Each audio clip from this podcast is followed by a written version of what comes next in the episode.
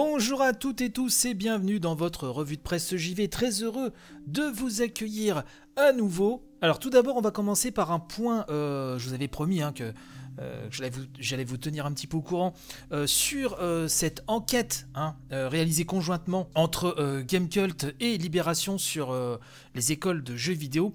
Hier, le troisième et dernier volet donc de cette enquête hein, réalisée euh, par Erwan Cario et Marius Chapuis côté Libération et euh, Virgile et Nodus côté Gamecult. hein. donc les troisièmes volets sont parus hier, donc respectivement sur euh, le site de Libération ou sur l'édition papier du Libé d'hier et euh, bien évidemment sur le site Gamecult pour les abonnés premium. Donc côté Libération, on est sur euh, l'organisation vraiment des écoles. hein. on y parle, euh, on parle d'amateurisme. Quant au, troisième volet côté Gamecult, on est sur la prédation euh, des étudiants, la précarisation enseignante et un marché saturé.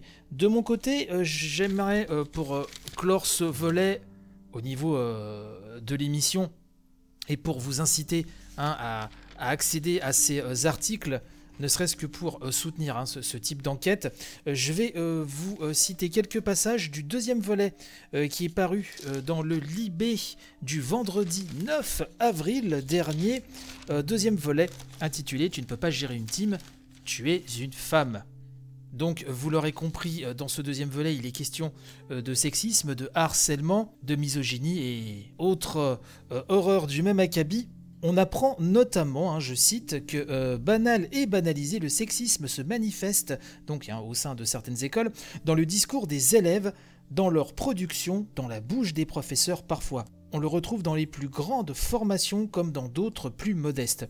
Point particulièrement glaçant, hein, relevé par le syndicat des travailleurs et travailleuses du jeu vidéo, après un appel à témoins, nous avons eu vent, euh, nous disent-ils, de situations de harcèlement ou carrément d'agression sexuelle visant des étudiantes dans toutes les écoles et formations pour lesquelles nous avons recueilli des témoignages.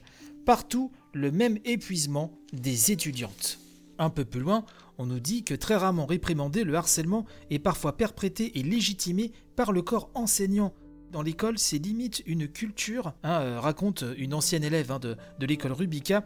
On essayait de se blinder, de ne pas trop relever les remarques sexistes de certains profs, parce que ça ne sert à rien. On a essayé de faire remonter certains incidents à la direction, mais on nous a expliqué que ces personnes étaient là depuis longtemps, que l'école ne pouvait pas les virer. Plein de filles, et pas que les féministes, n'en pouvaient plus et étaient au bout du rouleau. On nous dit aussi que régulièrement, élèves et enseignants soulignent aussi combien les intervenants sont jeunes et ne savent pas toujours euh, gérer la distance imposée par leur charge. Certaines collègues allaient boire avec leur classe toutes les semaines, raconte un enseignant. Ils vont jusqu'à se bourrer la gueule et se retrouver sur le canapé de leurs étudiants. C'est tubuesque, mais personne ne les reprend, et cette question ne s'impose que lorsqu'il est trop tard. Voilà pour les quelques petits extraits euh, de cette troisième euh, partie qui fait vraiment un état des lieux épouvantable de nos écoles euh, de jeux vidéo. Alors bien évidemment, le but c'est pas de généraliser, mais quand même tous ces témoignages venant de divers établissements, tous ces témoignages font, froid dans le dos littéralement, dans l'espoir que cela fasse évoluer les choses et pour soutenir euh, ce type d'enquête. Donc je, vous incite vraiment à lire cela euh, sur Libération et Gamecult. Je voulais vous parler également euh, de Maxime Chatham, oui, qui devient le nouveau président de la commission du fonds d'aide aux jeux vidéo du CNC. Le romancier hein, qu'on ne présente plus est, d'après le Parisien, et d'après une interview du Parisien, un passionné euh, de jeux vidéo. Alors c'est avec une enveloppe budgétaire de 4,2 millions d'euros à distribuer pour amorcer les projets d'une industrie française, un auditon en plein boom avec un chiffre d'affaires de près de 5 millions d'euros et 12 000 emplois directs. hein. Maxime Chatham, donc un auteur de romans policiers à succès, va s'atteler pendant deux ans à résoudre l'épineux dossier de la politique de soutien aux créateurs de jeux vidéo. Il nous dit, alors je vous ai extrait euh, trois petits passages de cette interview à retrouver sur leparisien.fr, le lien sera bien évidemment dans la description de l'émission.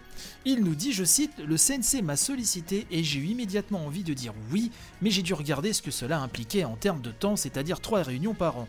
J'aime le jeu vidéo et je le pratique depuis l'enfance. J'ai dans une pièce de la maison une borne d'arcade avec 1000 jeux dessus pour le plaisir régressif de retrouver des sensations d'adolescence quand je me fais un Afterburner ou un Barbarians. J'ai commencé sur l'ordinateur Amstrad avec Jet Set Willy et même avant avec Pong. Il nous dit un peu plus loin En tant que romancier, il y a toute la partie narrative qui me passionne, surtout aujourd'hui, à l'heure où les jeux racontent une histoire avec une vraie écriture et des personnages développés. Je vais voir passer des dossiers avec des jeunes développeurs, mais aussi des auteurs, car nous allons aider, dès l'écriture, à financer des sujets pertinents. Là encore un peu plus loin, il nous dit, je cite, enfin, le panel est tellement large que ce qui va m'intéresser, c'est plutôt comment le créatif ou le studio va s'approprier un concept et produire un jeu original avec une écriture fouillée ou un parti pris graphique. Il y aura autant de possibilités qu'il y aura de dossiers.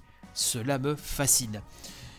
Donc, euh, vous pouvez retrouver cette interview, je vous mets le lien, comme je vous l'ai dit, à voir quels projets seront s'attirer euh, les faveurs donc de cette commission présidée par Maxime Voilà un petit peu ce que je voulais vous dire euh, pour cette édition. N'hésitez pas à la partager un maximum, bien sûr, c'est important. Et on se retrouve de toute façon dès demain pour une nouvelle édition. Allez, bye bye.